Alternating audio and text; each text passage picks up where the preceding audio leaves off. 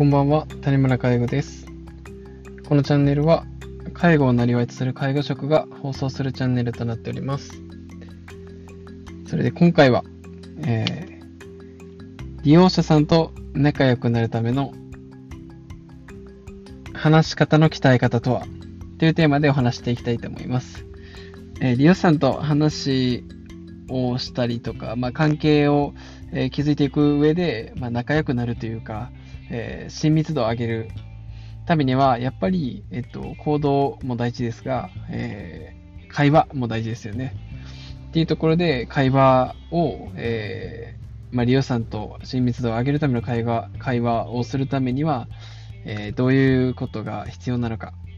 っていうテーマでお話していきたいと思うんですけど、これはちょっと実は皆さんの参考になるかどうか、多分ならないので、皆さんの、えー話し方の練習方法としては、あのこれでも買ってくれ多分ヒントにもならないし参考にもならないことをお話ししちゃいたいと思います。まあ、ここからだから、この先は興味本位で聞いていただければなと思うんですけど、えーそうですね。えーっと、僕は結構話し方が苦手で、えーある意味ポンコンプレックスだったりもしました。っていうのも、えーうん、例えばですね、えっ、と、5年前とかで言うと、僕は電話に取るの超嫌いで、電話に出て自分が何て言って言ったらいいのかがわからない。そして緊張する。で、やっぱり、えー、なんて言ったらわからん、なんて言っていいかわからないから、えー電話の応対をすぐに変わったりする、みたいなタイプでした。で、そんな僕が、えっ、と、ある時、えーまあ、会社の管理者が、まあ、10名前後集まる、えー管理者会議っていうのがあって、その管理者会議で、えー発表してくださいという、え機会ができまして、で、しかもその、あなたのために30分用意してますと 言われるわけですね。で、その30分で僕は、じゃあどんなスピーチをしたらいいのかみたいな、めちゃくちゃ準備した上で、えーその、えー、会社会議に挑んだわけですけど、まあそこで大失敗するわけですね。もう本当に自分の言おうとしてたことが全然言えない。止まる、ごもる、えー、噛む。もう踏んだり蹴ったり殴られたりみたいな感じで、本当に痛い目に遭いましたし、まああれ以上恥ずかしい思いしたことはないっていうぐらいトラウマ的な、えー話でした。30分用意されてるって言いながら、まあ、結局、時間、会議の前のトピックスが長引いたりして、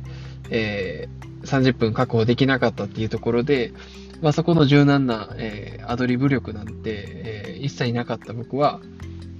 まあ、その30分コースを進めようとするんですけども、時間がないっていう雰囲気になる。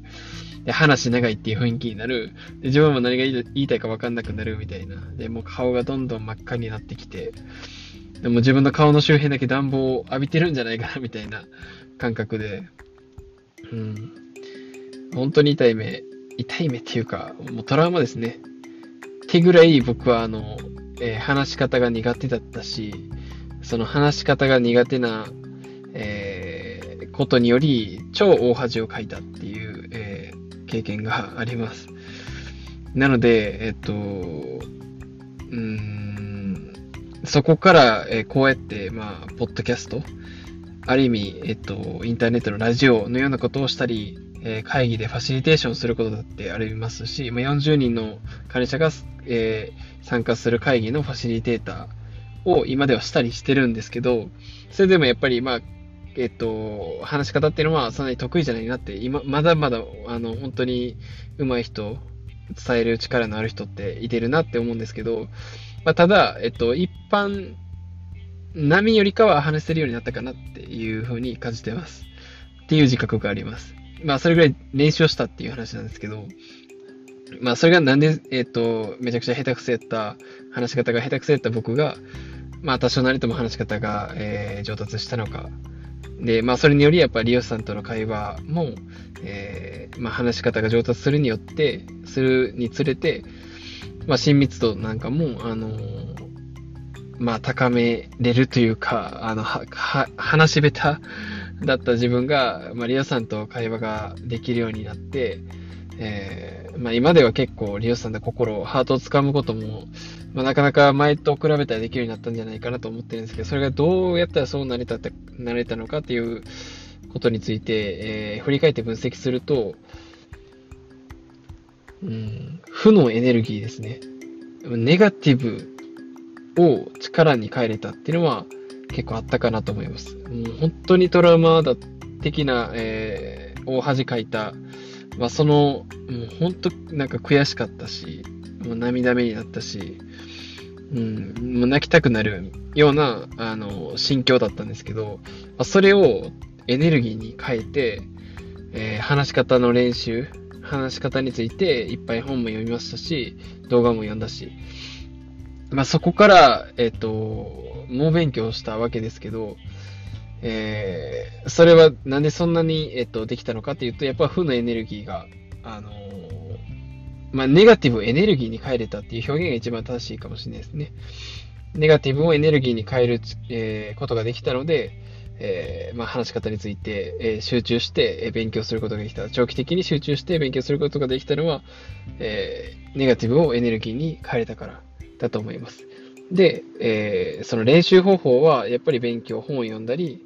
え普段の会話の中で自分の伝えたいことを明確にして伝えれるか、で、伝わったか伝わってないかをちょっと確認するっていうところをしたり、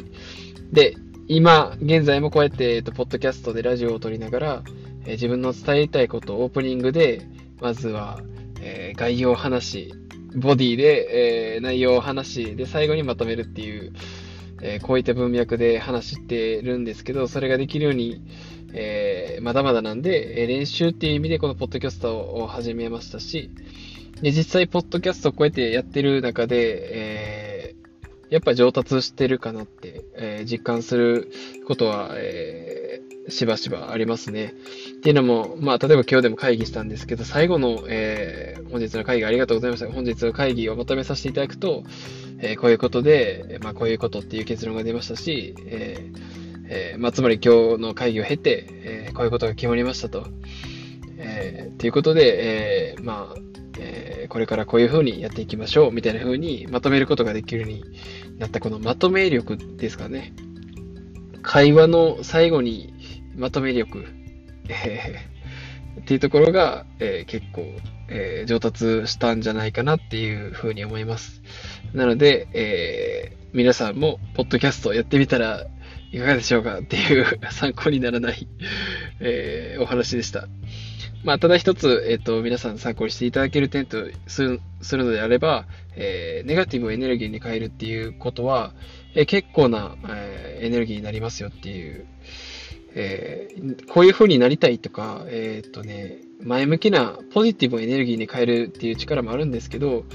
え、僕の体感ネガティブをエネルギーに変える方が、え、行動力を増しますし、まあ実際そのコロナっていうところで皆さんが重たい腰を、えーえー、上げて、えー、マスクをね、朝から並んで買ったりとか、あの、そういったエネルギーっていうのは、えー、ネガティブをエネルギーにできているからだと思いますし、え、やっぱり、えっ、ー、と、ネガティブっていうのはすごいエネルギーだなと、えー、僕は思います。なので、えー、皆さんがこの話し方、ヨシさんに、えー、親密を上げるための話し方を勉強するって時に、今もしその、リオさんと仲良くなれないとか、嫌われることが多い、NG が出されることが多いっていう方がもしいらっしゃるなら、まあ、それは負の、えー、ネガティブのエネルギーを、えー、活かしていただくことで、それはいつか解消されることがある。だって僕だってそんなに、全然ポンコツの、カスカスだった僕が まあ、今となれば多少なりとも話ができるようになった。でまあ、これはやっぱり、えっ、ー、と、僕だけじゃなくて皆さんにも、えー、今、えー、リオさんとなかなか仲良くなることができない、親密度を上げることができない、信用を、えー、なかなか得られないっていう人が一生このままそうなのかっていうところについては絶対そうじゃないと信じたいし、もうきっとそうだと思うので、まあ、そこは今、えー、コンプレックス、ネガティブがあるのであれば、エネルギーに変えて、えー、何か自分の突き進む、えー、ガソリンに、えできればいいんじゃないかなと思います。ということで、え、今回はリオさんと仲良くするための話し方、どうやって、え、練習すればいいのかっていうところで、え、その答えとしては、ポッドキャスト ポッドキャストいいよっていう話と、まあ、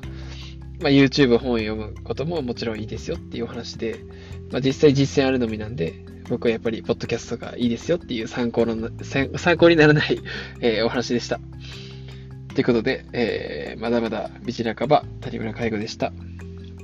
バイバイ。